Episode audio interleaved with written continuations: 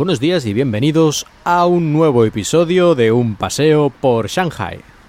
Hoy os voy a hablar de las estafas más habituales en China, por lo menos las que están de moda últimamente y seguramente van a seguir estando de moda durante este año. La estafa número uno en China es la de hackear las cuentas. Esto yo creo que está de moda en todo el mundo. Hackearte las cuentas de redes sociales sobre todo en este caso aquí en China sería de WeChat, que tiene ya creo que unos mil millones de usuarios, unas cifras que vi hace poco, por ahí estaba la cosa ya.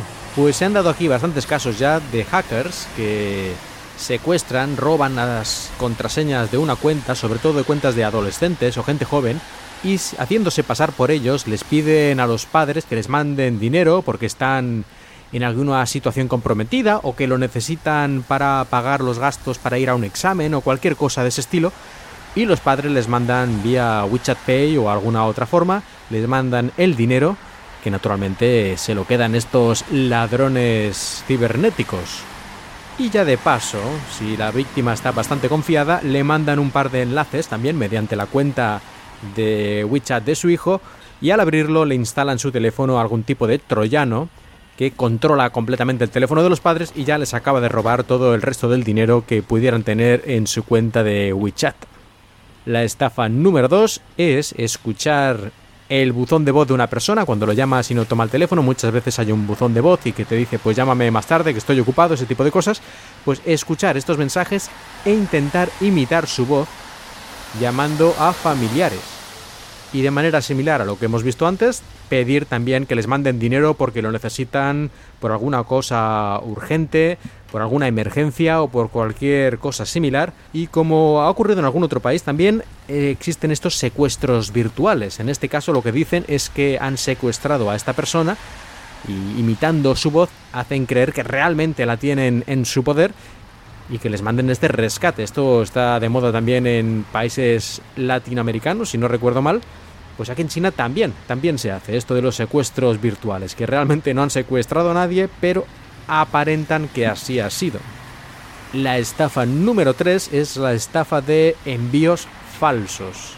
Como aquí cada vez te llegan más paquetes, yo aquí, yo no sé mi mujer lo que hace, pero aquí casi cada vez que estoy en casa me acaba llegando uno o dos paquetes de cosas que ha comprado por internet y claro, con tanta paquetería siempre llegando a tu casa, es muy fácil que, llegue un paquete y tú, pues, como hay tantos, ya no recuerdas ni cuántos has pedido tú, ni cuántos ha pedido tu mujer o otros miembros de tu familia, pues que lo aceptes.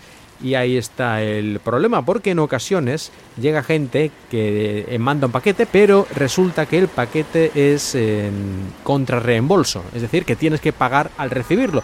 Y tú, si no estás muy al tanto de lo que han pedido tus otros miembros de la familia, pagas, no es mucho dinero, a lo mejor son 100, 200 yuanes, 20 euros o algo así, pues lo pagas y luego te das cuenta que dentro había un ladrillo y que nadie había pedido eso.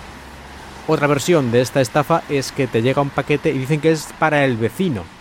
Y claro, tú ahí ya aún no tienes ni idea de que si lo han pedido o no, pero te dice, no, es que no está en casa y dice, lo traemos a usted, luego ya el vecino le, le pagará el dinero. Naturalmente el vecino no ha pedido nada y ahí te quedas tú con el marrón. Y en una última versión de este tipo de estafas de paquetería es la que te dicen que tienen un paquete para ti pero que durante el transporte pues se ha perdido o se ha roto y que bueno, que tienes que ir a cierta página web y hacer ahí tu queja para que quede constancia y te manden otro nuevo. Pero esta página web y todo este sistema es falso, es de los ladrones, y lo que haces es meter todos sus datos personales, de tarjeta de crédito o de lo que haga falta, y bueno, para, para allí que van ellos a saquear tus cuentas. El otro día mismamente mi mujer recibió varios mensajes de este tipo, de... Tenemos un paquete para usted que llámenos y le diremos a qué hora se lo podemos entregar y ni yo había pedido nada, ni ella había pedido nada también esos días, es decir, que no, que no había ningún paquete que tenía que llegar y luego investigando un poco por internet vi que ese número de teléfono al que supuestamente había que llamar era de una compañía de marketing o algo así, en fin, que a lo mejor estos no te robaban directamente o sí, pero en todo caso era obviamente algún tipo de estafa.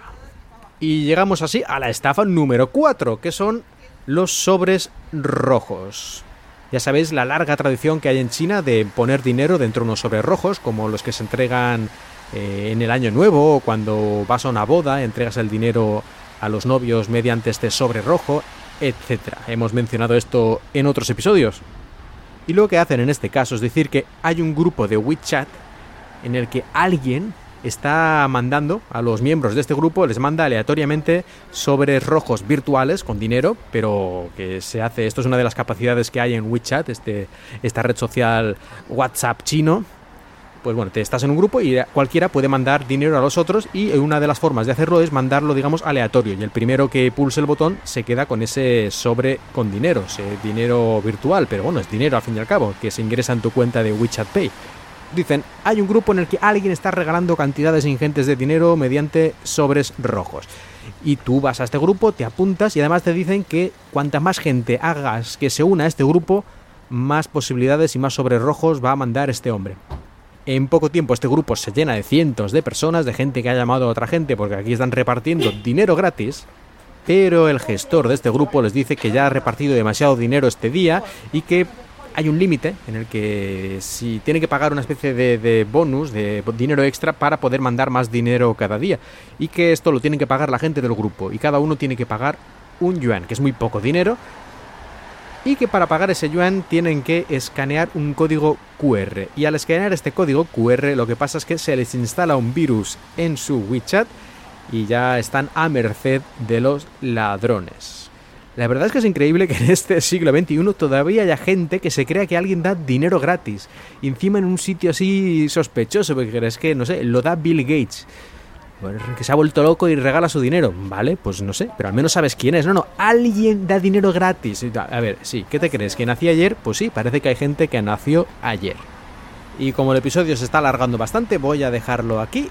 Y el próximo día continuaremos con la segunda parte. Gracias por escuchar y espero que hayáis disfrutado de este paseo por Shanghai.